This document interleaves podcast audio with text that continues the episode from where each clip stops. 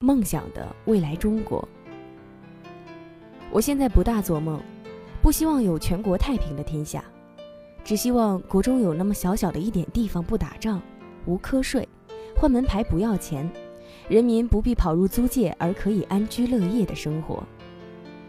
我不做梦，希望国中有数所百万基金堪称学府的大学，我只希望有一所国人自办的像样儿的大学，子弟不必进洋鬼子的学校而有地方念书。我不做梦，希望民治实现，人民可以执行选举、复决、罢免之权，只希望人民之财产、生命不致随时被剥夺。我不做梦，希望中国有一流政治领袖出现，只希望有一位英国十流的政客出生于中国，并希望此领袖出现时不被枪毙。我不做梦，希望内政休明，党派消灭。只希望至少对外能一致，外邻侵犯时保留一点人气。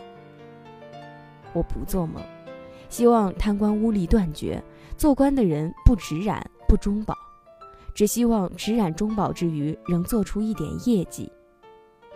我不做梦，希望中国政治的人才辈出，只希望有一点差强人意、说话靠得住的官僚。我不做梦。希望国中有许多文学天才出现，只希望大学毕业能写出一封文理过关的信。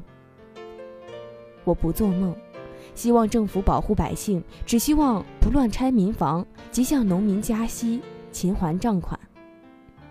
我不做梦，希望建设全国道路，只希望我能坐帆船，回我十八年回不去的故乡。